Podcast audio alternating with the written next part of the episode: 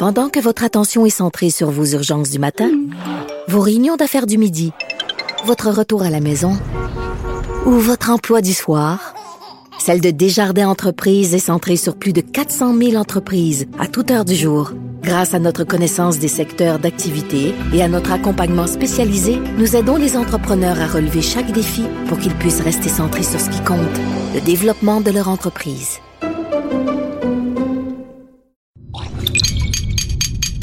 Cube Radio.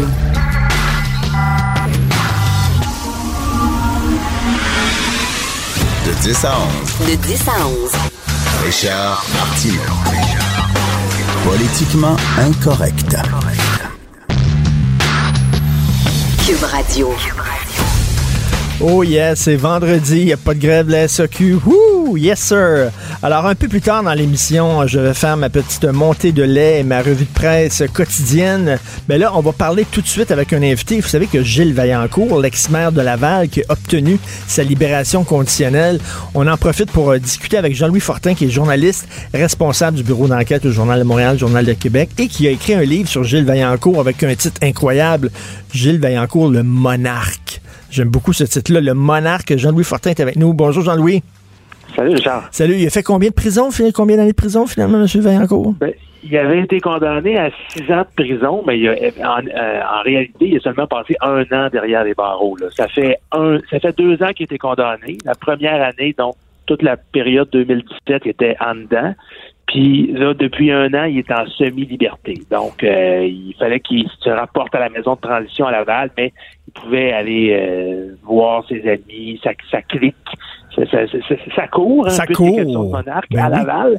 Puis, mais là, depuis hier, il est, euh, on pourrait dire, totalement libre. Donc, il n'a plus besoin d'aller coucher à la maison de transition. Il peut essentiellement faire ce qu'il veut. Et là, il y a quand même des conditions à remplir, c'est-à-dire que si, mettons, euh, il y a beaucoup d'argent qui apparaît dans son euh, qui apparaît dans son compte de banque, il doit il doit euh, prouver en fait la, la provenance de cet argent-là, comme quoi c'est de l'argent propre, il peut pas se lancer en politique, il peut pas maintenant faire des affaires, je crois. Il y a quand même une, une couple de conditions à respecter. Là. Ben oui, parce qu'il faut rappeler, c'est Gilles Vaillancourt, c'est pas rien. C'est c'est crime essentiellement, c'est que pendant une quinzaine d'années, on lui reprochait d'avoir volé des millions de dollars au Lavallois.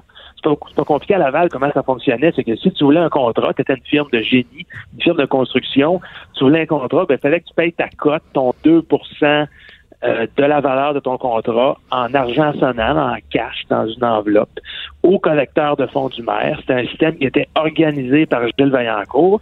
Puis euh, euh, Gilles et ses complices se sont mis pendant des années des millions de dollars dans les poches.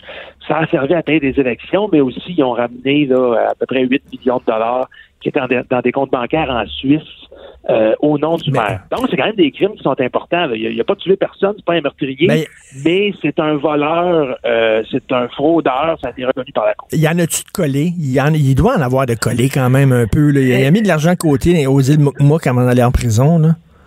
C'est une bonne question, Richard. Tu sais, quand on a euh, préparé le livre Le Monarque, on a parlé quand même à des enquêteurs qui ont travaillé sur le cas Vaillancourt depuis 2010. Moi, j'ai pas l'impression qu'il y a une fortune qui l'attend quelque part euh, dans un paradis fiscal pour la simple et bonne raison que Gilles Vaillancourt va être un homme surveillé jusqu'à la fin de ses jours. T'en parlais de ses conditions, là. Il peut pas gérer les finances de qui que ce soit sauf ses propres euh, personnes. Il doit faire des déclarations financières régulières. Donc, tu sais, euh, même si dans, dans deux ans, il se, trouvait à mettre, la main à récupérer une partie des, de- de- d'une somme hypothétique qui serait cachée, les autorités vont s'en rendre compte. Fait que même s'il y a des millions de 700 quelque part, ce qui m'étonnerait, il pourra pas, il pourra pas les utiliser. Mais est-ce qu'il peut, qu'il peut quitter le pays? Donc, lui, mettons, il pourrait sauter dans un avion, aller s'établir dans un paradis fiscal où c'est très beau, le soleil, puis profiter de son argent qui est caché là, non? On pourrait rien Écoute, faire parce qu'il serait euh, con- euh, loin de notre juridiction. Personne ne peut l'empêcher de prendre l'avion, quoi qu'il risque d'avoir un petit peu de misère à rentrer aux États-Unis avec son lourd casier judiciaire. C'est possible quand même pour lui. Mais honnêtement, Richard, je doute qu'il ait des millions de dollars placés euh, dans un paradis fiscal. Ça m'étonnerait.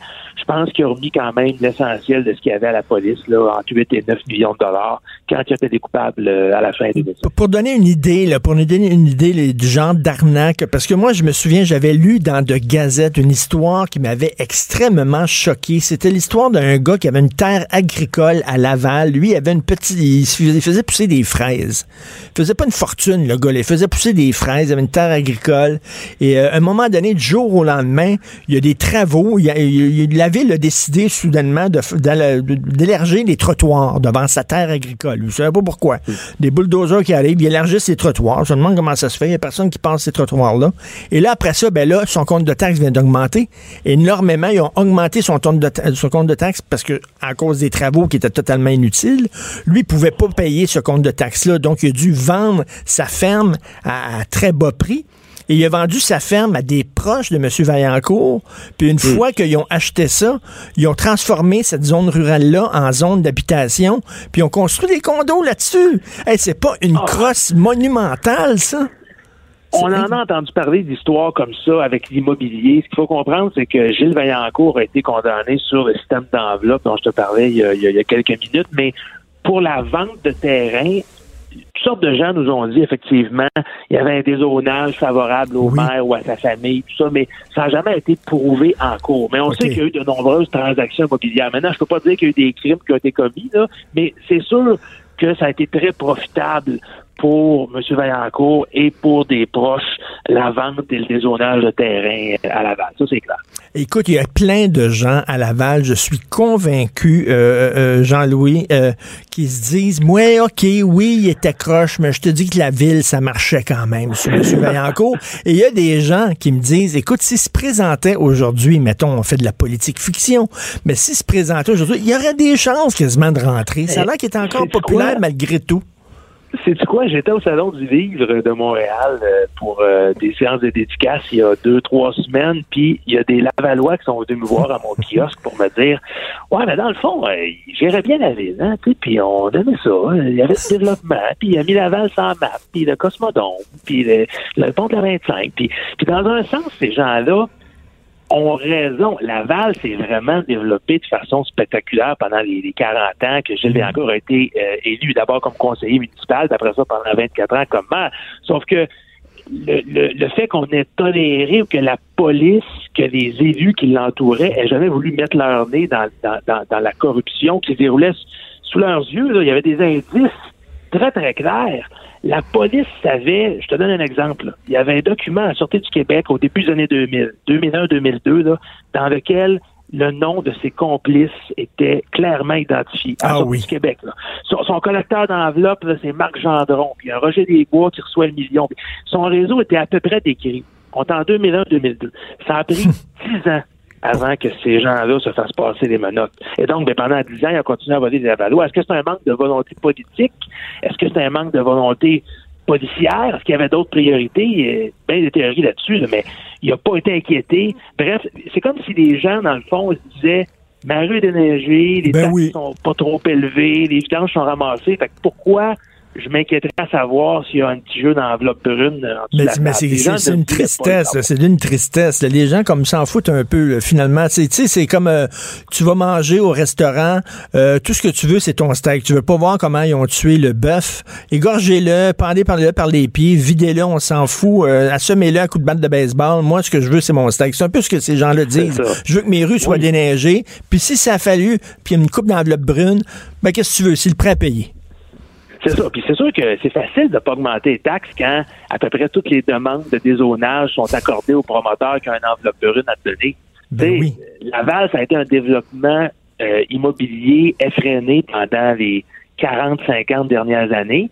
Euh, c'est pas pour rien qu'il y a certains coins euh, du boulevard des Laurentides qui sont euh, pas juste le boulevard des Laurentides, mais un peu partout qui sont un peu disparates. T'as une tour à côté d'un bungalow, puis d'un, après ça, t'as un vieux concessionnaire d'automobile. Ben Bref, oui.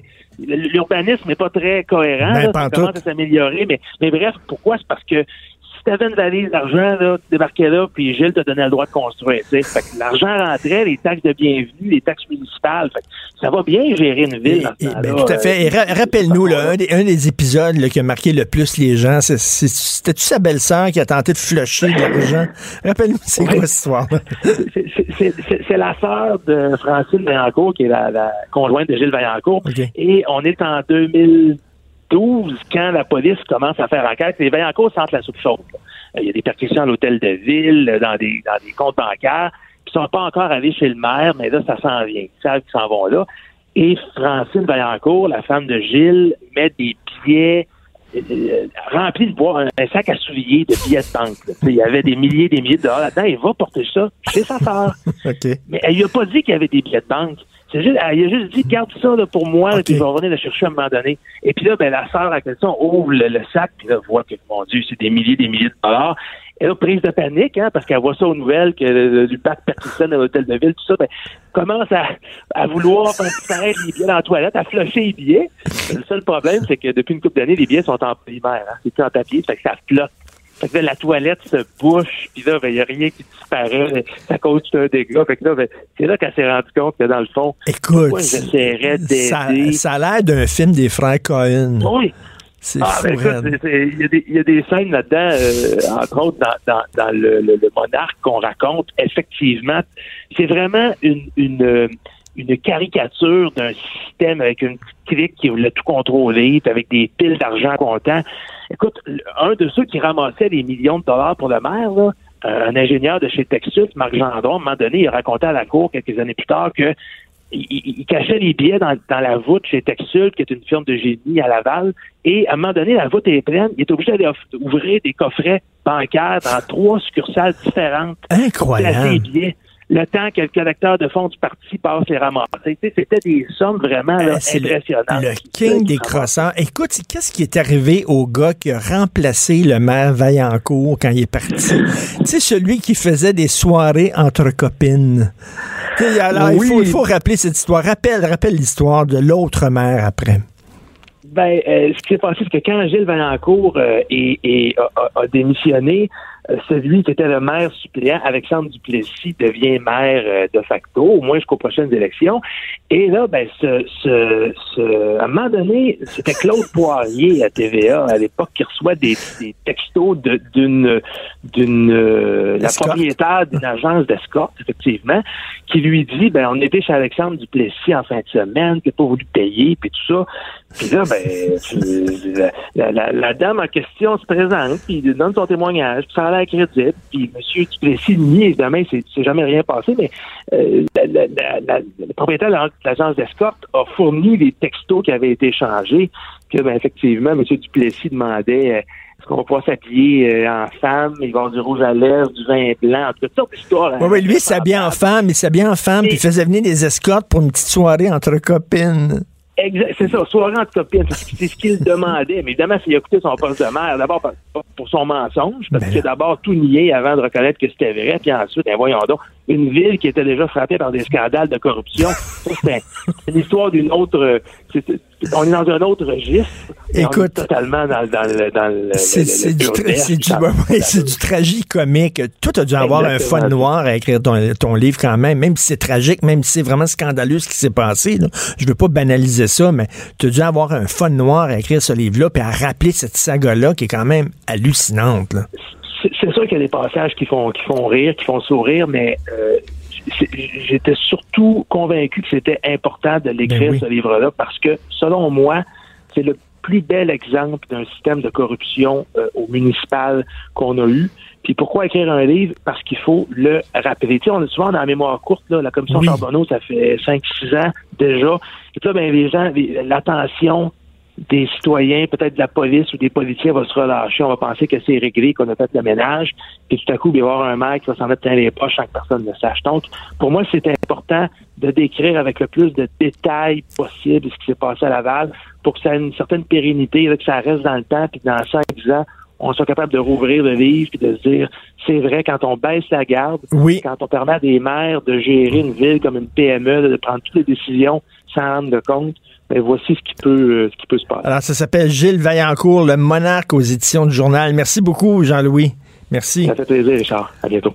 Un méchant croissant. On rit, là, mais c'est vraiment extrêmement scandaleux ce qu'il a L'art est dans la manière. Non, c'est pas de la comédie. C'est politiquement incorrect avec Martineau. Alors hier, dans le Devoir, Stéphane Bergeon signait un texte très intéressant, La riche passion médiatique pour les milieux criminels. On aime ça. On est tous fascinés euh, par euh, les histoires de crimes, ce qu'on appelle les true crime. Euh, il y a beaucoup de livres. Hein. Vous allez dans une librairie, la section true crime, c'est énorme. Moi, j'avoue que je suis un grand fan de ça. La Bible du true crime est bien sûr Helter Skelter, qui a été écrit par Bugliosi, qui est toute l'histoire de l'arrestation et du procès de Charles Manson. C'est un livre absolument formidable. C'est un chef-d'œuvre du genre. Et là, maintenant, la nouvelle mode, vous le savez, ce sont les balados. C'est vraiment Making a Murderer qui a comme euh, ouvert un peu la voie. Et là, il y en a énormément, il y en a beaucoup. Euh, ici, le plus connu au Québec, c'est Synthèse, le cas de Valérie Leblanc, cette jeune fille-là qui a été trouvée calcinée euh, près du cégep de Gatineau, c'est ça? Alors, on a avec nous Julien Morissette, qui est animateur puis co-réalisateur de cette série-là. Salut, Julien. Salut, Richard. c'est du... Premièrement, Making a Murderer, toi, c'était, t'étais un fan de ça? Ben, en fait, j'ai regardé un tout petit peu. Euh, moi, je suis vraiment quelqu'un qui aime les podcasts. Fait que c'est Serial en 2014 qui a été fait aux États-Unis par l'équipe de This American Life qui est un peu, euh, pour moi, qui, qui a été l'inspiration derrière Synthèse, comme bien des gens. sais, les balados, c'est pas une technologie qui est nécessairement nouvelle, mais ça a connu un second souffle en 2014 grâce à cette enquête-là de Sarah Koenig. Puis moi, ça a fait en sorte que ça a comme allumé cette flamme-là. Parce que bon, il y avait des balados, c'était des gens un peu comme moi là, qui donnaient ses, opinions, ses impressions, etc. Mais là, ça, les, nouveaux balados, c'est que c'est du storytelling. Ouais, vraiment. De toi, c'est ça, toi, c'est ça qui t'intéresse, c'est d'utiliser ça pour raconter des histoires Ouais. Euh, et, bon, tu as utilisé euh, le cas de Valérie Leblanc parce que tu, connaissais bien ouais, vraiment. Tu, fréquentais le cégep, C'est ça.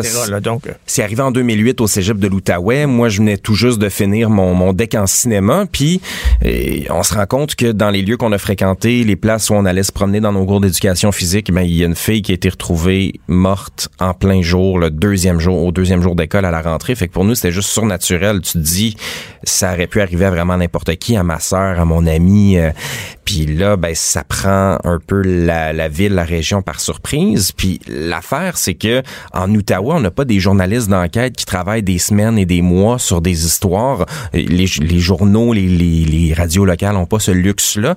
Ce qui fait en sorte qu'il y a toujours un journaliste qui arrive. Puis là, ils, se font la tag. Il y en a un autre qui, qui passe des informations, qui essaie de couvrir le cas.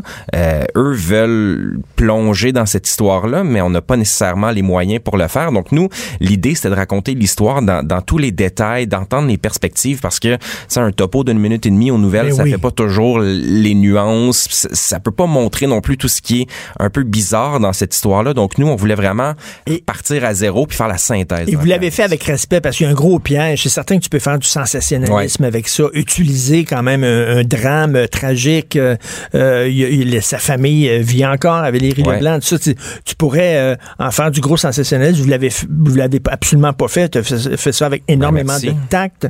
Euh, derrière, je parlais tantôt de Helter Skelter, mais le grand pape du true crime, c'est Truman Capote, qui ben était le grand, euh, le grand écrivain américain, qui à un moment donné, il y a eu un meurtre euh, quelque part là, dans le Wisconsin, je pense, quelque chose comme ça. In Cold Blood. Ça. In Cold Blood, qui est allé là, qui a vécu un an, qui a parlé aux gens du village, puis qui a fait une Cold Blood, qui est un chef-d'œuvre de littérature. Là, et c'est vraiment le père du true crime. Comment t'expliques ça, toi, cette fascination-là pour toutes les histoires policières, les histoires de crimes, les faits divers? On dirait que ça révèle des choses sur l'être humain, c'est ça, l'âme humaine. Ben oui, on découvre des, des pans de la psychologie qui nous sont étranger des fois parce que pour faire ce je prends le cas de Valérie c'est celui que je connais le plus mais ça prend quand même quelqu'un qui est pas bien dans sa tête pour faire ça parce que hmm. le corps a été bon on l'a retrouvé morte le corps a été mutilé comme tu le dis il a été brûlé. Euh, puis on se dit comment comment ça ça peut arriver? Comment quelqu'un peut en arriver là dans sa vie et huit ans sept huit ans plus tard encore être en liberté? Fait qu'il y a cet aspect là il y a aussi l'idée que euh, c'est vraiment le le modèle d'une d'une histoire typique d'une quête. On veut comprendre qui sont les bons là-dedans, qui sont les méchants, puis ultimement, on veut savoir, même si nous, notre objectif, c'est pas de trouver le coupable, on sait qu'il y a quelqu'un qui a fait de quoi, qui a pas été puni. Fait qu'on est tous à la recherche de un peu cette personne-là ou de trouver des façons d'aider, des fois la police, d'autres citoyens. Je trouve à la limite, il y a quelque chose d'existentiel là-dedans. Ouais. C'est donner un sens à un événement qui semblait insensé. Ben oui. on essaie tous d'avoir de donner un sens à notre vie. Pourquoi qu'est-ce qu'on mhm. fait sur Terre? Qu'est-ce qu'on fait là? Mhm. C'est quoi la finalité de cette affaire-là? C'est quoi là On essaie de donner un sens à notre vie qui n'a pas vraiment de signification. C'est pour ça qu'on aime les romans policiers. Ben oui. Puis en plus, il y a une injustice dans tout ça. Oui. Puis à la fin, ben tu sais, là, à la fin, là, tous les fils se rattachent. Puis tu sais, c'est qui le coupable. Puis c'était le jeu de clous. Ouais, mais c'est ça la différence. avec le marteau dans le salon, Mr. Green. bon. Puis là, tu fermes le livre puis tu dis OK bon ça fait sens. Mais tu sais nous on, raconte puis il y a des gens qui étaient pas frustrés mais évidemment on arrive au bout de cinq épisodes et on, on, veut pas trouver le coupable. C'est comme un jeu de clous puis la, comme la, la, la, la partie s'arrête avant avant que quelqu'un dise c'est la corne dans la bibliothèque. Puis on sait que c'est c'était une limite de ce, de ce qu'on de ce qu'on faisait parce que c'est du documentaire, c'est une synthèse de l'enquête et ben si l'enquête avait été euh, si on avait trouvé le coupable, oui notre série aurait eu une fin, euh, une fin qui aurait peut-être plu à tout le monde mais là malheureusement le meurtrier court toujours et je pourrais jamais prétendre euh, à Gatineau, moi, dans mon studio, pouvoir trouver le coupable, euh, tandis que ça fait sept ans qu'il y a de la police, qu'il y a de la SQ qui est mêlée à ça pour essayer de trouver le coupable, des gens qui ont accès à des documents, à des techniques. Moi, je vais juste, j'ai un micro. pas cette prétention-là. Ben jamais de la vie. Ben, tant mieux, là, aussi. Et puis, il y a le, un des pièges aussi, mettons, le toi, comme, euh, ça me fait penser à Making a, Murderer. Tu rencontres un gars qui est en prison. Il dit qu'il est innocent. Mettons, il est en prison pour avoir tué sa femme. Mm-hmm. Il dit, écoute, là, euh, Julien, je suis vraiment innocent. Tu, tu prends à cœur son histoire, tu décides de faire un balado avec lui ou de faire une série documentaire avec lui, puis tu défends son point de vue. Euh, le, piège, c'est que peut-être qu'il est, en ben train, il est en train de, ben oui. t'enfirouamper. Peut-être que le gars, c'est très dangereux de faire mhm. ça. La proximité, c'est dangereux. Et c'est arrivé là, où soudainement des documentaristes se, se sont pris d'affection pour quelqu'un, ont défendu sa cause, et puis là, il y a d'autres journalistes qui ont fouillé puis qui ont dit, attends une minute, là, le gars, il est coupable. Mhm. Tu es en train, toi, de défendre un gars qui est coupable. Mais c'est pour ça que notre focus, nous, il est vraiment sur la victime, sur la famille de la victime, sur les effets que ça a eu dans son, dans son cercle d'amitié. Parce que, tu sais, s'il y a des gens qui nous écoutent, qui ont des enfants de 16, 17 ans ou des gens de cet âge-là qui nous écoutent, imaginez, c'est une méchante bombe, là, dans, dans ta vie quand ça, ça arrive, quand tu sais que, Colin, ta, ta fille ou ta, est retrouvée morte derrière le cégep. Nous, on veut pas mettre le focus sur les gens qui auraient pu faire ça parce que oui, au fil du temps, on a travaillé 15 mois là-dessus. Fait qu'il y a des hypothèses, il y a des gens qui nous sont arrivés avec leurs idées, avec des accusations. On a eu des menaces de mort de gens qui, qui, qui, qui, se lâchaient des calls comme ça en entrevue avec nous. Puis nous, évidemment, on veut pas diffuser ça. On veut pas encore plus foutre le, le bordel dans cette histoire-là. Mais il y a une distance saine à garder, mais c'est jamais facile parce que tu, tu, parles aux parents de cet enfant-là, tu parles à ses amis qui, eux, ont leur existence a complètement changé depuis le, 23 août 2011. Il y a un côté Twin Peaks là-dedans, là, ouais. genre une petite ville qui semble très tranquille, très paisible. Et là, soudainement, tu grattes un peu. Puis là, tu vois, il y avait des affaires weird qui se passaient dans cette ville-là, mm-hmm. des gens très étranges. C'est ça qu'on aime aussi dans le true crime. C'est que, tu sais, la, la petite ville avec la petite clôture blanche. c'est comme, euh, euh, c'est quoi, c'est Blue Velvet de David Lynch. David Lynch, oui. Tout le monde est cute avec le, pompier euh, qui, qui fait des babayes à tout le monde. Et mais derrière ça. et, derrière ça, il y a des forces obscures et sombres. Mais tu sais, Gatineau, c'est ça. Gatineau, je le dis dans le podcast, mais c'est une ville de fonctionnaires. C'est une ville un peu plate, malheureusement, où est-ce qu'on pense que les gens sont assez aisés, qu'il y a quelque chose de très poli, mais il y a des choses vraiment trash qui se passent, des choses épeurantes, puis les gens se connaissent beaucoup en Outaouais. C'est un, c'est un petit village quand même, même si on est la quatrième plus grande ville au Québec. Moi, chaque, depuis que c'est sorti, je me, je me promène à Gatineau, je, vais au resto, je vais au cinéma, peu importe. Les gens viennent me voir, Colin, c'est de la radio, ma face est pas sur des posters. Les gens veulent s'ouvrir, ont été traumatisés, se souviennent d'où ils étaient quand c'est arrivé en août 2011, puis ça recrée ce dialogue-là. Puis pour nous, c'était bien important de rouvrir l'histoire parce qu'on dit que le dossier il est pas fermé, mais il y a rien qui se passe depuis quelques années. Puis nous, on veut juste que ça évolue, que les gens se souviennent de ça, se souviennent de qui était Valérie et peut-être éventuellement qu'il y a quelqu'un qui s'ouvre et finalement qu'on ça aide à trouver le coupable. Julien, c'est tellement populaire ce genre de balado-là qu'il va avoir maintenant un festival, ça commence en juillet, le premier festival à Chicago, un festival de quoi True Crime. De True Crime, exactement, Podcast. de tous ces podcasts. Tu sais, la liste, là, il y en a y en a des dizaines et des dizaines juste Ah pour oui? ce genre-là précis. Nous, on a parti à un festival qui s'appelle Transistor à Gatineau, qui est un festival de radio numérique, puis les gens nous disaient, hey, ça, c'est niché, tu sais, c'est bien précis comme intérêt. Mais là, tu te rends compte qu'à Chicago, il y a un festival sur un genre particulier de podcast. Ben, J'aimerais, j'aimerais pas ça euh, rencontrer ces gens-là parce que récemment pour pour les francs-tireurs, on a fait euh, ça, ça va être diffusé dans quelques semaines mais avec euh, un, un, euh, un autre podcasteur américain, John Allor qui Oui. se- qui s'intéresse à l'histoire de, de Teresa, sa sœur qui est mort, qui est morte il y a 40 ans. Puis tu dis il y, a, il y a quelque chose entre créateurs de podcasts et entre mordus aussi, je pense au public qui va rencontrer ces gens-là, ça crée des liens puis c'est des histoires tellement fascinantes comme tu le disais tout à l'heure que je pourrais en parler pendant des semaines et des Et semaines. quand tu faisais ton podcast, là, est-ce que tu disais, bon, il faut que ça se termine par un, un cliff-over, là, Un cliffhanger, Un cliffhanger, là. Tu sais, il faut que les gens aient, aient envie de, de- d'écouter le deuxième podcast. Fait que veux, veux pas, tu sais, c'est- d'écriture dramatique Ouais. un peu, même si, si c'est un documentaire. Exact. Il faut que tu finisses sur un punch. C'est ça, c'est de la que les gens veulent, scénarisation. veulent voir euh, le deuxième épisode, comme n'importe quelle série Ben télé, oui, là. ben oui, c'est ça que si on raconte une histoire, tu sais, dans notre studio à Gatineau, c'était plein de post-it puis de ficelles, on avait on avait l'air de se prendre pour des pour des des années 50 là, mais non, c'est comme ça que ça Ben, marche. T'étais comme J.J. Abrams là, quand Oui. il part une série, Ben là, quand il fait Lost, là, mettons, là, pour que les gens aient envie de voir le deuxième épisode, faut que tu finisses sur un punch. Ben oui, puis c'est de, de raconter l'histoire, de, de montrer à quel point c'est étrange, comment nous on l'a vécu. On veut que les gens soient dans ce mood-là, qui comprennent, qui entendent les sons de la forêt, qui est nous dans notre évolution par rapport à l'histoire des 12-15 mois qu'on a passé à travers ça. On veut que les gens vivent la même intensité parce que moi je suis pas un gars qui fait des cauchemars ou qui a peur du noir, mais je vais t'avouer Richard que des fois je me promenais le soir à Gatineau puis je me disais ah il y, y y a- de quoi- qui me fait peur là-dedans, puis j'avais de la misère à dormir tellement que je parlais à des gens qui avaient des expériences troublantes à me raconter. Et c'est le fun, écouter. Ouais. Tu fermes Ouais. tes yeux puis t'imagines, tu sais, c'est comme tu te fais ton, ton image dans ta tête. C'est tellement différent que de voir une série C'est fou. où on, on, on dit, on te montre, euh, ben, premièrement, la- la- les personnages, ben, c'est des comédiens, puis dans titre, là, t'inventes ton personnage dans ta tête. Tu sais, on disait que la radio allait mourir lorsque la télévision est arrivée. Absolument pas, elle s'est réinventée. Ben ouais. C'est autre chose. Puis ça fait aussi en sorte, une des raisons pour lesquelles les podcasts sont si importants, puis là on l'a vu cette semaine, y y y il y a le cas d'un crime qui a été rouvert, une arrestation grâce à un podcast, un podcast criminel comme le, comme le nôtre.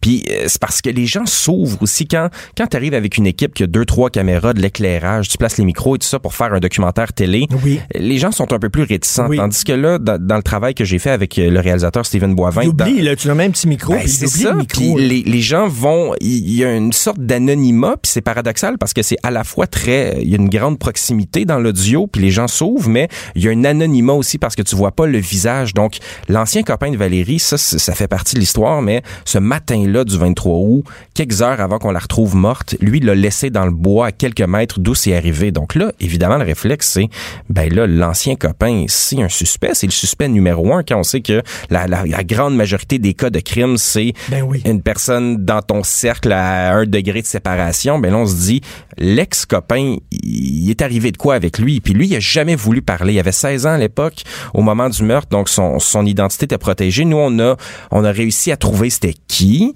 On a réussi à l'approcher, puis on a passé des mois. C'est Steven qui a passé des mois. Il y a eu des conversations avec lui pour lui expliquer l'approche, puis il faire comprendre qu'on n'était pas là pour le clipper 20 secondes, puis essayer de sortir une nouvelle sensationnaliste. On a passé des, des, des heures avec lui. L'entrevue a duré trois heures. On a gardé là-dessus, je sais pas, 20 minutes, mais quand même, lui, il sentait qu'il pouvait s'ouvrir, nous expliquer. Mais là, évidemment, tu parlais pas- tantôt de la proximité. Il faut faire attention, il faut être objectif, il Ben faut oui. être juste avec tout le monde, mais on n'aurait jamais pu parler à ce gars-là avec une caméra, passer ça à TVA ou à Radio-Canada. La preuve, c'est qu'il a jamais parlé avant Parce que lui, ça 2018. l'intéressait pas, une petite clip d'une minute Ben à non, télévision. Là, il voulait raconter son point de vue de l'histoire. Là. Puis il y a le fait qu'on est des citoyens aussi, on, on est des gars, des documentaristes de Gatineau euh, qui, qui ont sensiblement son âge. Donc ça- Ceux qui nous écoutent, là, si vous n'avez pas suivi un podcast, là, commencez par synthèse, le cas de Valérie Leblanc, surtout si vous faites de la longue route. Maintenant, tu fais Montréal-Québec, c'est génial. Au lieu d'écouter de la musique, votre playlist, puis tu sais, oublié ça, là. Tu mets un podcast, puis plusieurs épisodes, puis tu roules, puis t'écoutes ça, là. C'est fantastique. Ouais. C'est comme regarder une série dans ton salon, mais c'était dans ton champ. Moi, je trouve ça, c'est- très le fun, ça. Puis surtout, un excellent podcast. Donc, synthèse, le cas de Valérie Leblanc. Puis euh, si tu vas à Chicago, là, j'ai bien hâte que tu reviendras pour nous en parler, c'est sûr. là. Julien Morissette, merci beaucoup. Merci, Richard. Pour nous rejoindre en studio, Studio à commercial cube.radio. Appelez ou textez 187 Cube Radio. 1877 827 2346. Politiquement incorrect. C'est vrai qu'il y a une fascination quand même pour tout ce qui est criminel, tout ce qui est fait divers. Dire, on, on les aime, les méchants, le veut, veut pas. là. Quand tu regardes un film, là, tu regardes un Batman ou un Superman, c'est pas, pas le super-héros qui est intéressant. Ils sont plates à chier. Batman est, Batman, il est plate, plate. Superman, il est plate, plate. C'est les méchants qui sont le fun. C'est eux autres qui font le show. James Bond, il est plate, il est niaiseux. Il est vraiment, c'est- non, c'est, ça va être qui sont le méchant face à James Bond? Et moi, j'a- j'adore tout ce qui est effectivement le parrain est mon film. Je l'ai vu, oh mon Dieu, je sais pas combien. Je le, je le vois, je revois les trois parrains chaque année. Religieusement, je me tape à un moment donné pendant l'année les trois parrains un après l'autre, mais surtout les deux premiers. Le troisième est comme. Tu sais, le troisième, c'est. Tu sais, c'est peut-être comme la, la fille, peut-être la, la moins cute avec qui t'es sorti dans, dans- dans- dans ta vie. Là. Elle, elle était fine, là, mais tu sais, c'est comme. c'est- toujours, toujours compliqué les troisièmes. Hein? Oui. Ouais. Le- le- tu l'as vu le troisième parrain? Euh, oui. C'est comme. Ah! Ouais, c'est un peu. euh, J'étais content, moi j'avais aimé moi quand je suis allé voir là, le troisième parrain, j'étais tellement énervé, là, puis my God que c'est pas très bon, très, très bon. Mais le parrain, je le dis tout le temps, c'est ma Bible, c'est mon Coran, tout ce que j'ai appris dans la vie, les relations entre le- les générations, euh, les relations entre le travail et la vie de famille, euh, la transmission des valeurs, le temps qui passe, euh, veut dire euh, la- les- des, leçons sur la business, des leçons. C'est vraiment, c'est un- livre, c'est un- c'est une œuvre philosophique extrêmement profonde, le parrain. Qu'est-ce qui se passe avec la CAQ? Qu'est-ce qui se passe avec la CAQ? Là, le ministre délégué à la santé, M. Lionel Carman, puis on l'aime, M. Carman, puis il est brillant, M. Carman, puis on est content qu'il soit là, puis c'est quelqu'un hein, qui travaille avec euh, les, les- jeunes enfants, il a le cœur sur la main, mais là, il a dit que si c'était rien de lui, il repousserait l'âge pour consommer de l'alcool à 21 ans. Voulez-vous rire de moi? On est-tu rendu à la prohibition? Non, y a-tu un fond euh, puritain, un peu droite morale chez la CAQ?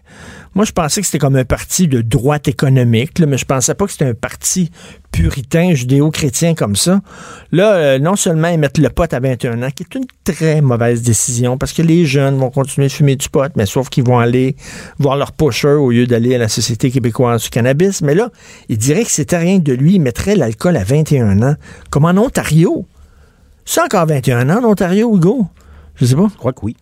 Je pense que Je pense oui. que oui.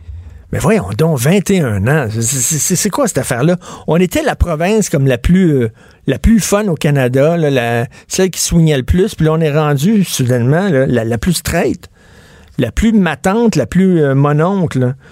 Euh, je sais pas, il dit, euh, si c'était à refaire, avec toutes les données qu'on connaît, peut-être que 18 ans ne serait pas le bon âge. 21 ans. Pourquoi pas 22 ans? Pourquoi 21 ans? Pourquoi pas 22 ans? Pourquoi pas 25 ans, tant qu'à? Et lui, d'ailleurs, M. Carman, il a dit que lui, il aurait aimé ça que le pote, ce soit à 25 ans. 21 ans, pour lui, c'est trop jeune. Il aurait aimé ça que ça soit à 25 ans. Mais c'est- vraiment, oui, heureusement, là, François Legault, il a dit non, non, non, regarde, l'alcool, c'est 18 ans, là. on ne repoussera pas ça à 21 19 ans. ans en Ontario. Ah, c'est 19 ans en Ontario, merci Hugo. 19 ans, mais ça a, été- ça a déjà été 21 ans, il me semble. Je sais pas, ça a déjà été. Aux États-Unis, c'est 21 ans. En tout cas, je crois. Mais c'est quoi ces idées-là? C'est vraiment un peu n'importe quoi. Je vais vous parler des pères maristes, l'école des pères maristes. Vous savez ce qui est arrivé? Il y a une couple de jeunes garçons là-bas qui ont filmé à leur insu les parties intimes de jeunes filles qui fréquentaient l'école. Et là, évidemment, ils ont mis ça sur les réseaux sociaux, ils ont partagé ça par Facebook, Snapchat, etc. Là, les filles, comme vous pouvez euh, vous en douter, ont été euh, ridiculisées, insultées, écœurées, intimidées à l'école. C'est vraiment pas drôle pour elles. Il y a trois de ces jeunes garçons-là qui ont plaidé coupables. Il y en a un qui a été expulsé parce qu'il aurait posé d'autres gestes répréhensibles. On ne sait pas trop trop c'est quoi. Est-ce qu'il a recommencé? Est-ce que c'est la même, la, même affaire que fait? Est-ce qu'il a fait euh, distribuer encore euh, des images comme ça? Euh, on le sait pas.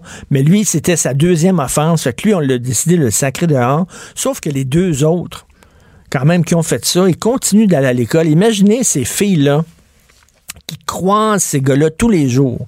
Les gars qui les ont écœurés, qui les ont harcelés, qui ont empoisonné leur vie, qui les croisent encore tous les jours. Moi, ça serait tolérance zéro. C'est quoi cette affaire-là? Là? Après, après deux, après deux strikes, t'es out. Non, non, après une strike, t'es out. Tu fais ça une fois, c'est un crime, c'est un crime grave. Tu fais ça une fois, t'es dehors. Pas deux fois. Comment ça fait que ces gens-là, c'est tout le temps la même affaire? Elle, peut-être qu'elle elle va devoir, peut- peut-être ces filles-là, leurs victimes vont devoir changer d'école parce qu'elles se font trop écœurer. Puis lui, qui est le bourreau, lui, il va rester à l'école. Ça arrive trop souvent, ça, des histoires d'intimidation comme ça, où les administrations d'école ne font rien, ne bougent pas, et finalement, ce sont les parents de la victime d'intimidation qui doivent déménager parce que la vie de leur enfant est rendue un enfer. Je trouve que ça n'a pas de sens, et j'ai rencontré le ministre de l'Éducation, Jean-François Roberge, lundi euh, pour les francs-tireurs. J'ai fait une entrevue avec lui qui va être diffusée euh, mercredi prochain, je crois. Et euh, on se parlait de ça, puis je parlais d'intimidation en disant ça n'a aucun sens que ces enfants-là doivent euh, déménager. Puis il dit, je suis tout à fait d'accord avec vous. Il dit, on rend la victime deux fois victime. Elle est victime une fois par un acte comme ça, puis elle est victime après ça une deuxième fois parce qu'elle doit déménager. Ça n'a aucun sens. Veux dire, ces deux gars-là doivent être expulsés. C'est une école privée, il me semble. On s'attend des écoles privées que les standards soient élevés, qu'à un moment donné, tu dises, ben là, regarde, c'est pas un. Tu sais, quand tu dis à ton enfant, je vais te punir, je vais te punir, mais il n'y a jamais de conséquences, tu le punis jamais. Si tu fais ça, là, tu vas aller, euh, tu n'auras pas, de- pas de PlayStation pendant une semaine. Mais à un moment donné, il faut que tu arrêtes de le dire, il faut que tu le fasses. Il faut que tu dises, regarde, il va y avoir des conséquences, puis effectivement, tu n'en auras pas de PlayStation pendant une semaine, mais il y a des parents qui font rien que le dire, là. Ah, T'en auras pas, là, je vais me fâcher. Ah là, là, je te dis, ah, mais tu l'as enlevé le PlayStation. Puis ils le font jamais. Ils jappent, ils jappent, puis ils mentent pas. À un moment donné, il faut que tu mentes. Quand on dit, là, on est contre l'int- l'intolé- on est contre l'intimidation, on est contre le harcèlement, tolérance zéro, ben faut le dire, faut le montrer. Tolérance zéro, ça veut dire que tu le fais une fois, puis t'es dehors. Pas tu le fais deux fois, puis t'es dehors. C'est un peu n'importe quoi. Politiquement incorrect. Joignez-vous à la discussion. Appelez ou textez 187 Cube Radio. 1877 827 2346. Comme tous les vendredis, je parle avec mon chum Jonathan Trudeau. Salut Jonathan. Salut Richard. Écoute, euh, tu connais Guy Perkins? Il nous écrivait souvent quand on avait une émission Ben de radio oui. ensemble. C'est mon ami Guy Perkins, un ami Facebook. J'adore son sens personnel, de l'humour. Très drôle. Voici ce qu'il écrit sur Catherine Dorion. Je trouve qu'il a tellement raison. Si du jour au lendemain, tout le monde s'habillait comme Catherine Dorion, elle se mettrait probablement à porter des tailleurs. Selon moi, elle donne l'impression Hmm. d'être essentiellement animée par un simple esprit de contrari- contrariété juvénile. Et c'est tellement vrai, là. C'est tellement Ouais, vrai. ouais, ouais, Elle- elle- certaines personnes vivent, vivent leur crise d'adolescence à, à 14 ans. Il y en a d'autres qui la vivent à 36 ans. Elle a 36 ans. Ah là. oui, mais il y en a que c'est pas c'est c'est pas juste une crise là, c'est c'est un état d'esprit, ils vont être comme ça toute leur vie. Tu sais, prends le, le, le, le sculpteur Armand Vaillancourt là, tu sais, il est rendu à 80 quelques années puis s'il peut foutre la merde à quelque part, il va le faire, là, il hésitera jamais. Euh, Catherine Dorion, j'ai l'impression que c'est ça et moi c'est c'est là-dessus que j'ai mis euh, euh, j'ai mis l'enfance cette semaine Richard, c'est sur le désir de provoquer. Et je sais pas si tu en as entendu parler, si tu as vu les images, mais euh, j'ai été le, le, le, le, le premier à pointer mercredi matin dans, dans l'émission de Mario Dumont. J'ai fait sortir des images du photoshoot qu'il y avait eu la veille qui avait mené à la couverture du journal où on voyait Catherine Dorion euh, Ah, en c'est petite toi qui as sorti camisole, ces images-là. avec la tuque. Oui, et là, en regardant le stock shot des, tec- des, des techniciens, je me rends compte que après avoir fait le photoshoot, elle retourne au caucus des députés et elle remet sa petite veste blanche par-dessus son- sa camisole, puis elle enlève sa tuque. Donc, il y avait là la preuve, et je trouve que les gens n'ont pas beaucoup parlé, honnêtement, qu'il y avait un désir de provoquer. Et c'est paradoxal quand on pense que Catherine Dorion, deux semaines avant, se disait victime des médias qui mettaient l'emphase sur les mauvaises choses, qui mettaient l'emphase sur son char, sur les, sur les lignes de coke, plutôt que de parler de ses idées. Ben, je m'excuse, mais elle a été démasquée cette semaine. Elle a démontré qu'elle voulait juste provoquer. Mais nous autres, on embarque dans sa game quand on parle de ses vêtements. Non? C'est ça qu'ils veulent, qu'on parle d'elle. Donc, effectivement, on parle d'elle. Oui, mais ça, c'est une erreur qu'on fait euh, régulièrement. Puis c'est, c'est, c'est-tu quoi? Euh, t'as raison, puis en même temps, je, te dis ça, j'ai envie de me taper sur les, sur les doigts, parce que si je fais un parallèle, par exemple, avec tout le, le, le scandale entourant euh, l'annulation de Slav cet été, là, Oui. euh, on, on en a discuté, toi et moi, cet été, qu'on a super ensemble. Moi, je disais, le problème, là, euh, c'est qu'on a donné de l'importance à ces gens-là. Tu sais, le, le- le problème, dans le fond, moi, je blâme pas ceux qui chialent, c'est ceux qui leur donnent l'importance. Je disais qu'il y avait eu plus de chroniques d'écrits pour dénoncer le fait qu'on dénonçait que de chroniques écrites pour dénoncer. Tu sais, alors peut-être que tu as raison, mais en même temps, moi, euh, tu connais mon, euh, malgré mon, mon, mon, mon, mon jeu relatif jeune âge, euh, tu connais mon respect pour les institutions. Ben oui. C'est qu'à un moment donné, je trouve Ben qu'il y a oui. toujours bien des esprits de limite, là. À rire du monde, à se présenter. Et même hier en chambre, j'étais là à la période de questions. Après avoir fait son, avant de, de, de faire son discours, là, Catherine Dorion, elle avait un tailleur par-dessus son t-shirt. Je te dis pas que c'est beau. Moi, j'essayais de voir c'était quoi. Dans les tribunes. Je pensais que c'était un t-shirt de Mickey Mouse qu'elle avait. Et lorsqu'elle a, euh, lorsqu'elle s'est préparée pour se lever en chambre et prendre la parole, elle a enlevé son tailleur. Donc, encore là, Ok, là, il y avait voulu, vraiment là. un désir de provoquer. Non, mais à un moment donné, à dire- 36 ans, là, arrête. Là, Tu fais ça quand t'as 14 ans pour écœurer le monde, puis euh, scandaliser, choquer les bourgeois, comme on disait. Là. T'as 36 ans, là. Ben, c'est ça. Mais par contre, je vais je- euh, euh, reprenons la piste de notre collègue Mario Dumont ce matin, qui est très bonne, qui dit, euh, tu sais, dans le fond, Catherine Dorion, ce qu'elle veut, c'est probablement de se faire éventuellement expulser par le président de l'Assemblée nationale, qui lui fera, tu sais, un rappel à l'ordre, deux rappels à l'ordre, Oui. parce qu'à un moment donné, il y a toujours bien des limites. Et là, elle pourra se présenter en, en martyr. Ben oui. Moi, j'haïs pas la traque de Mario, mais j'irai plus loin. Moi, je suis convaincu que Catherine Dorion ne finira pas ce mandat-là. Ne finira pas. Moi, je la regarde Ça veut dire que quoi. Québec solidaire vont dire devoir. Ah non, elle va s'en aller. Elle va s'en aller parce que c'est pas fait pour elle. Et je la regarde en chambre depuis deux semaines, puis j'ai eu l'occasion, je l'ai, croisée dans un ascenseur un peu plus tôt cette semaine. Puis tu sais, je, je te dévoile pas là, la, la teneur d'une conversation privée, là, tu sais, bien importante, là, mais tu sais, je, je, je lui ai demandé si elle aimait ça, le travail parlementaire, comment qu'elle trouvait ça en chambre. Peux te dire qu'elle trouve ça plate, là. Elle me l'a dit sans détour, et j'imagine qu'elle répéterait la même chose devant un micro parce qu'elle est tellement toujours franche et authentique et honnête. Donc, Catherine Dorion, moi, je la regarde des tribunes, elle a l'air de foutument se demander qu'est-ce qu'elle fait, là. Mais même le Québec solidaire, tu sais, quand même, là, on a beau penser ce qu'on veut de Québec solidaire. Bon, c'est un parti, ils ont des idées, même si on est d'accord ou pas. tu sais. Puis euh, Vincent Marissal, c'est quand même pas un coucou, même si, s'est magasiné un parti, c'est quand même. Même Vincent Marissal, il doit la regarder aller, puis il doit dire écoute, c'est un peu n'importe quoi. Là, tu sais. Hey, hey, le focus s'est mis tout sur elle. Euh, moi, je, je découvre à l'Assemblée nationale euh, Ruba Gazal, l'autre députée de Québec solidaire, qui était euh, une des, des, des militantes de la première heure de QS. Euh, je suis pas d'accord avec ses idées, mais la fille euh, s'exprime bien. Euh, ses idées sont sont sont sont, tu sais, sont cohérentes. Elle, elle, elle, elle, elle fit dans le moule, même si c'est QS. tu sais, C'est Ben oui. c'est correct. Et même Gabriel Nadeau-Dubois, tu sais, qui, qui, Ben lui, oui. c'est- quand même un peu se met une cravate quand est à l'Assemblée nationale, mais il y a des idées, il débat, qu'on soit d'accord ou pas. Et là, c'est juste elle, cette espèce d'hurlu-berlu-là, qui fait parler d'elle, qui attire toutes, toutes, toutes, toutes, toutes les Kodak. Moi, je- ça fait déjà une couple de semaines, je le dis, j'ai l'impression moment donné, euh, à QS, on va trouver que Catherine, elle suce tout l'oxygène, là. Ben oui, c'est de Catherine Il Dorion reste plus Show, rien, là. là. Et, et elle aime ça. On va se le dire, là, elle aime ça. La petite victimisation, on pourrait y repasser. Écoute, t'as écrit une très très bonne chronique ce matin, cheap cheap cheap là, c'est pas, pas pas ce que je dis de ta chronique, c'est le titre de ta chronique là. Euh, Merci de préciser. tu sais, toi puis moi, toi, toi puis moi, on va dire, on aime beaucoup Pascal Bérubé. C'est un, un, Oui. un bon gars, c'est un politicien qui a de l'envergure. Je trouve qu'il a de l'aplomb. C'est une mauvaise semaine pour lui. Le PQ, là, ils ont tapé sur deux clous cette semaine. Un, euh, on est contre le serment à la reine, mais on s'en torche, Ah. là, mais on s'en fout. Là. Il n'y a aucune discussion dans les maisons là-dessus. Voyons donc, il y a des choses bien plus importantes. Puis là, ils ont comme empêché le premier ministre de faire ses vœux de jo- de joyeux Noël. Voyons. Te dire à quel point j'étais en maudit hier. là. J'ai ouvert mon show là-dessus. J'ai fait j'ai fait huit minutes de temps, je pense, là-dessus. Puis, comme je l'ai dit dans ma chronique dans, dans- dans le journal ce matin, euh, les gens peuvent choisir de voir ça comme étant anecdotique. Oui, c'est vrai. C'est pas la fin du monde. Il n'y a pas eu de meurtre de commis. Euh, c'est pas, il n'y a, pas eu de corruption. Il n'y a pas de crime. Mais c'est qu'à un moment donné, on, on, essaie toujours de décoder qu'est-ce qui est à l'origine du maudit cynisme de la population.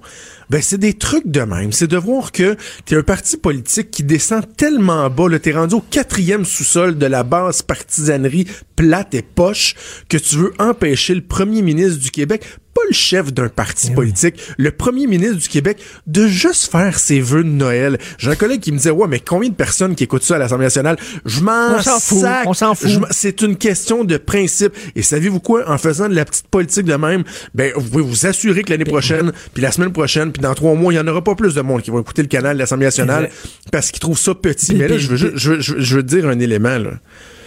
Pascal Ah oui, là, il est pas content de ma chronique. Ah ben ça, non, il doit être en maudit. Il est pas Il content. Il s'est excusé il- hier, excusé hier, faut le dire. Là. Ben, là, c'est ça. Mais- Mais, mais là, il m'a écrit que- un matin, il était Ah pas oui. content, là. Et là, j'ai dit, ben là, là, coudonc, les excuses, t'as-tu senti ou t'as pas senti, là? Parce que moi, dans le fond, ce que je dis, c'est que c'était niaiseux. Hier, en fin de journée, vous avez reconnu que c'était niaiseux, mais là, t'es fâché contre moi parce que je dis que c'était Non, niaiseux. puis l'affaire du serment à la reine, là, je m'excuse. Là, t'es- là, tu, tu regardes ça, tu dis, attends une minute, là, le Parti québécois, là, il, a failli, il a failli être zappé totalement, là, zappé, disparaître là, euh, de, la, de la surface là, de la Terre quasiment. Là. Finalement, il a réussi à garder son statut de parti là, par la peau des dents, comme on dit. Là. Puis là, il y a eu plein de problèmes au PQ. Puis tout ce que vous avez à, à faire, c'est de parler du serment à reine puis d'empêcher l'autre de, de présenter ses vœux. Ah non, non, c'est une mauvaise semaine. D'autant plus que la traque euh, qui était la plus facile pour euh, le Parti québécois cette semaine, c'était euh, de parler du fédéral. Et je, je comprends pas qu'on l'a pas fait, puis les libéraux non plus l'ont pas fait. Tu sais, la CAQ présente son plan d'immigration, et avant même que le plan soit déposé, t'as Justin Trudeau à Ottawa qui tête là, sac trois quatre mornifs, puis on va diminuer votre financement. Et il y a pas un parti qui s'est levé en chambre pour dire là, euh, c'est quoi là, vous allez laisser le fédéral vous dire quoi faire, comment vous gérer, puis vous faire des menaces. Même chose pour euh, euh, le pote, qu'on soit d'accord ou non. Moi de voir Justin Trudeau qui sort là, puis faire la leçon aux provinces, là, regarde, mets, toutes tes affaires, réduis la dette là, puis on se reparlera après. Euh, le Parti québécois a pas a pas été capable de, de, de, Non. de faire des gains là-dessus. Autant que la semaine dernière. J'avais trouvé que les libéraux avaient été très faibles en chambre euh, sur l'histoire des GES. Là, Ben Ils oui. étaient- ils étaient couverts de ridicule. Ben oui. Puis je trouvais que Pascal Birubé avait, avait quand même des bonnes lignes d'attaque. Cette semaine, les libéraux ont vraiment... on a vu c'était qui l'opposition. C'est pas, c'est pas QS qui dit on va être la vraie opposition. Ben c'est pas le Parti québécois qui dit nous, on est un parti bien établi. Puis malgré le fait qu'on soit juste 10, checkez-nous bien aller. Non, cette semaine, les libéraux ont démontré que ceux qui sont capables de mettre le gouvernement sur la défensive, parce qu'ils l'ont fort bien fait cette semaine, c'était les libéraux. Ben, tout à fait. Écoute, le- sur le pote à 21 ans, toi, toi je pense que t'es d'accord. Ça se peut-tu? C'est-tu un préjugé que j'ai sur toi? Là? Il me semble que j'ai. Si on, me- si on me Ouais, demandait, Jonathan, ouais, es-tu d'accord? ouais. Je dirais oui, je pense qu'il est d'accord. Ben, en fait, je, je suis d'accord sur le principe. Euh, mais dans l'application de ce principe-là, il faut se rendre là aussi. Là. Tu des fois, on fait des règles euh, au gouvernement ou à, à l'Assemblée, on, on- on vote des lois, puis on, on- on- des fois, on, on oublie de- d'aller plus loin que de se dire, ben, sur papier, ça fonctionne. faut voir l'application d'une leg- d'une règle, l'application d'une loi. Et dans le cas du 21 ans, euh, moi, j'ai beaucoup, beaucoup cheminé sur toute la question de la légalisation de la, la- la- la marijuana, à un point tel que dans les derniers mois, je me disais, ben, pourquoi on le fait finalement? Je suis parti d'un- biais très favorable à légaliser la marijuana, à me dire, ouais, finalement, pourquoi on s'en va là? C'était-tu vraiment nécessaire? Donc, sur le 21 ans, par principe, quand t'écoutes, parce que c'est pas vrai, là, les, oppositions qui disent que tout le monde, tout le monde dit que c'est pas, une, pas une bonne idée, c'est pas vrai. Il y a beaucoup de médecins spécialistes, des urgentologues, il y a des gens qui sont sortis puis qui ont dit, nous, on pense que ça devrait être 21 ans. Donc, tu sais, tu peux avoir cette idéologie-là, te dire, moi, je pense que 21 ans, bon, mais là, regarde, là, la loi, elle est entrée en vigueur. Tout est à 18 ans au Québec. L'alcool, le permis de conduire, oui. le, le- le- le droit de vote. Donc, à un moment donné, tu as une question de cohérence dans ton discours social. Et là, euh, tu sais, je je pense que la CAQ aurait eu le droit de dire, regardez, là, nous, on pensait vraiment que ça aurait dû être 21 ans. À la limite, si on avait été au gouvernement au moment de l'entrée en vigueur de cette loi-là, euh, au mois d'octobre, ça aurait été 21 ans. Mais bon, là, à un moment donné, on peut pas toujours revenir deux pas en arrière et refaire ce qui a été fait dans le passé. Tu sais, imagine, là, là, évidemment, on le dit, là, le jeune de 18, 19, 20 ans qui a commencé à la SQDC, puis qu'à la limite, finalement, le pote, il aimait pas tant que ça, mais d'avoir un petit produit sécuritaire, puis tout ça, il haït pas ça, là, il va se retourner vers le, le- le crime organisé. c'est oui. d'un ridicule euh, incroyable. Donc, je, je pense que là-dessus, ça relève un peu de l'entêtement du côté de la CAQ. Et, et même, comme je te dis, sur le principe, si j'aurais eu un, un préjugé favorable, je pense qu'il aurait dû, il aurait dû s'en tenir à garder là, les mais- choses mais- comme elles l'étaient. Carman qui dit, lui, on aurait dû faire ça avec l'alcool aussi, 21 ans. Ouais, là, M. Carman, il va falloir qu'il apprenne à faire la politique. Là, parce que, on va rassurer tout le monde, ça, ça se fera pas. Il n'y a jamais été question que ça se fasse. Euh, a- on n'est même pas passé proche de. C'est qu'à un moment donné, Ben oui, mais pourquoi il va a dit falloir ça, qu'il là? Mais il a réfléchi à voix haute. Il faut qu'il comprenne que quand il se fait poser une question, c'est le ministre de la Santé, le ministre délégué à la Santé qui répond. Là. C'est pas euh, Lionel Carbin, deux pieds sur le pouf chez eux en train de jaser avec sa blonde. Là. il faut qu'il comprenne qu'il y a une portée à ses propos. Et ça, je pense qu'il l'a pas compris. Et d'ailleurs, si on a ciblé là, des déceptions du côté du gouvernement, on avait hâte de voir qui se démarquerait, qui nous décevrait. Et docteur Lionel Carman, que tout le monde voyait là, comme étant une future superstar, c'est très, très difficile là, en chambre. Les mots, les mots se bousculent à la sortie, les idées sont pas claires. Bref, euh, il est en train de prendre des leçons politiques sans un. Euh, merci beaucoup, Jonathan. D'ailleurs, je suis un grand fan de ton émission. C'est vraiment bon, ton show de radio, euh, Jonathan. Merci. Très bon. Bon week-end. Have fun. Puis j'ai bien hâte de te revoir quand tu reviens. On se voit, la semaine prochaine, je viens en ville, je vais être là. Je te le confirme. Party de Noël de Kim être là. Ah, yes, sir. Parfait. Super. Merci. Cube Radio.